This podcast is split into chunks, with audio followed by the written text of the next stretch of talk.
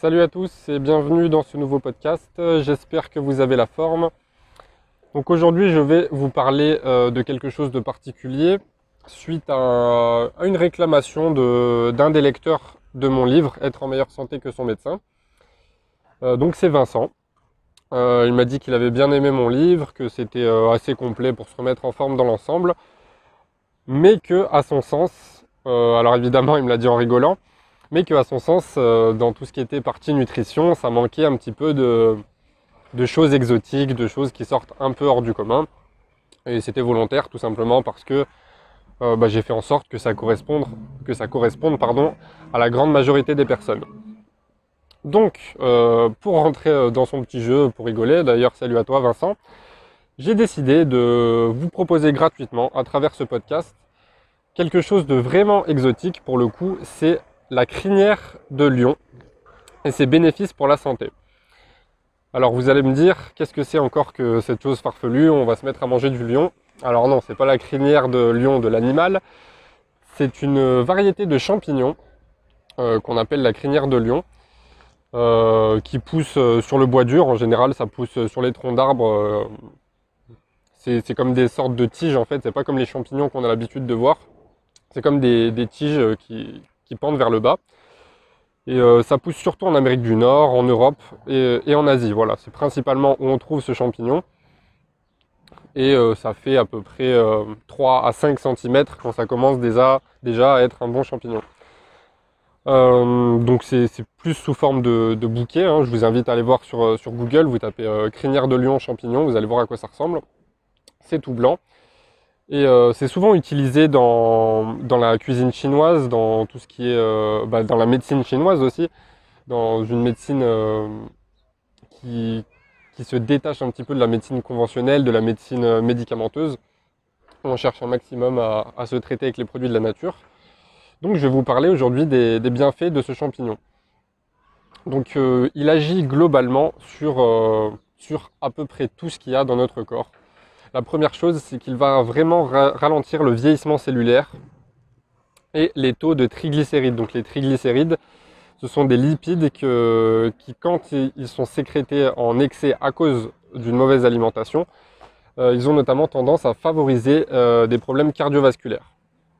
Donc premier point, ça ralentit le vieillissement cellulaire et ça euh, limite le risque de maladies cardiovasculaires. Donc c'est plutôt intéressant. En parallèle de ça, ça réduit la pression artérielle, ça renforce le système immunitaire, ça réduit le risque de souffrir d'anxiété, de dépression, c'est très efficace contre le stress. Euh, c'est très bon euh, pour apaiser le système nerveux forcément. Et pour réduire le, taux de mauvais cholestérol. Alors mauvais cholestérol entre guillemets, parce que euh, au fil du temps, on s'est aperçu qu'il n'y avait pas vraiment de bon et de mauvais cholestérol. Euh, c'est juste que l'important, c'est juste, c'est vrai, d'avoir un petit peu plus de cholestérol HDL qui favorise une bonne santé cardiovasculaire. Et ensuite, ça a des propriétés anticancéreuses et surtout particularité qui, bah, fait que la, crinière de lion a tendance à gagner en popularité. Euh, c'est ses effets sur le cerveau. On sait que, la crinière de lion a tendance à vraiment protéger les neurones, à favoriser des nouvelles connexions neuronales, euh, des nouveaux chemins électriques. Et, euh, et, que potentiellement ça pourrait aider à, limiter le risque de maladies neurodégénératives, donc comme les risques de démence, la maladie d'Alzheimer ou d'autres maladies qui sont vraiment liées à, l'activité neuronale, comme la maladie de Parkinson par exemple. Donc comment on peut consommer la, crinière de lion pour, euh, pour, tirer, pour tirer parti de ces quelques bénéfices que je vous ai donnés. Donc euh, il y en a plein d'autres, hein, mais c'est les, plus importants à retenir. Ben, on peut le consommer euh, bah, tout simplement dans le cadre de, son alimentation classique, ou alors on peut le prendre sous forme de supplémentation, sous forme de complément alimentaire, qu'on peut trouver au rayon diététique de n'importe quel magasin.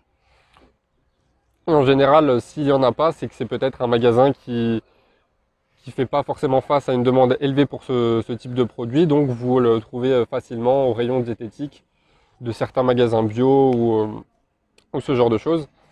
Donc vous pouvez en faire euh, une supplémentation sur plusieurs semaines. Il n'y a, pas vraiment de règles. après, comme d'habitude, avant de se supplémenter ou d'entreprendre quoi que ce soit, faites toujours un bilan de santé avant, c'est important pour, bah, pour savoir qu'est-ce qui pourrait vous convenir ou pas.